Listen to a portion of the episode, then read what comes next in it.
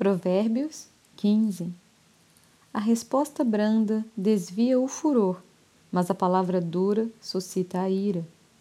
A língua dos sábios adorna o conhecimento, mas a boca dos insensatos derrama estultícia. Os olhos do Senhor estão em todo lugar, contemplando os maus e os bons. A língua serena é árvore de vida, mas a perversa quebranta o espírito. O insensato despreza a instrução de seu pai, mas o que atende à repreensão consegue a prudência. Na casa do justo há grande tesouro, mas na renda dos perversos há perturbação. A língua dos sábios derrama o conhecimento, mas o coração dos insensatos não procede assim. O sacrifício dos perversos é abominável ao Senhor, mas a oração dos retos é o seu contentamento. O caminho do perverso é abominação ao Senhor, mas este ama o que segue a justiça. Disciplina rigorosa há para o que deixa a vereda, e o que odeia a repreensão morrerá. O além e o abismo estão descobertos perante o Senhor, quanto mais o coração dos filhos dos homens. O escarnecedor não ama aquele que o repreende, nem se chegará para os sábios. O coração alegre aformoseia o rosto, mas com a tristeza do coração o espírito se abate. O coração sábio procura o conhecimento, mas a boca dos insensatos se apacenta de estultícia.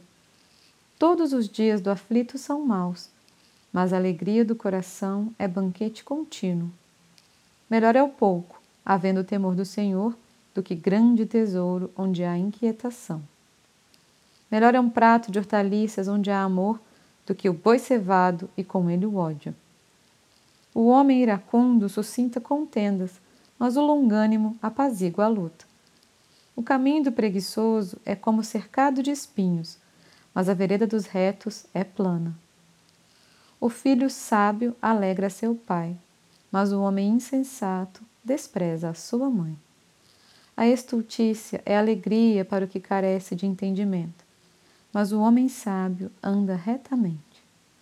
Onde não há consenso, fracassam os projetos, mas com os muitos conselheiros há bom êxito.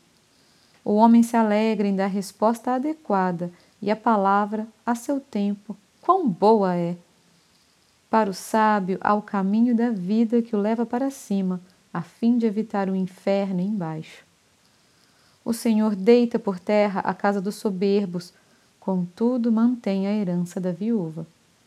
Abomináveis são para o Senhor os desígnios do mal, mas as palavras bondosas lhe são aprazíveis. O que é ávido por lucro desonesto transtorna sua casa, mas o que odeia o suborno, esse viverá. O coração do justo medita o que há de responder, mas a boca dos perversos transborda maldades. O Senhor está longe dos perversos, mas atende à oração dos justos. O olhar de amigo alegra o coração. As boas novas fortalecem até os ossos. Os ouvidos que atendem à repreensão salutar, no meio dos sábios, têm a sua morada.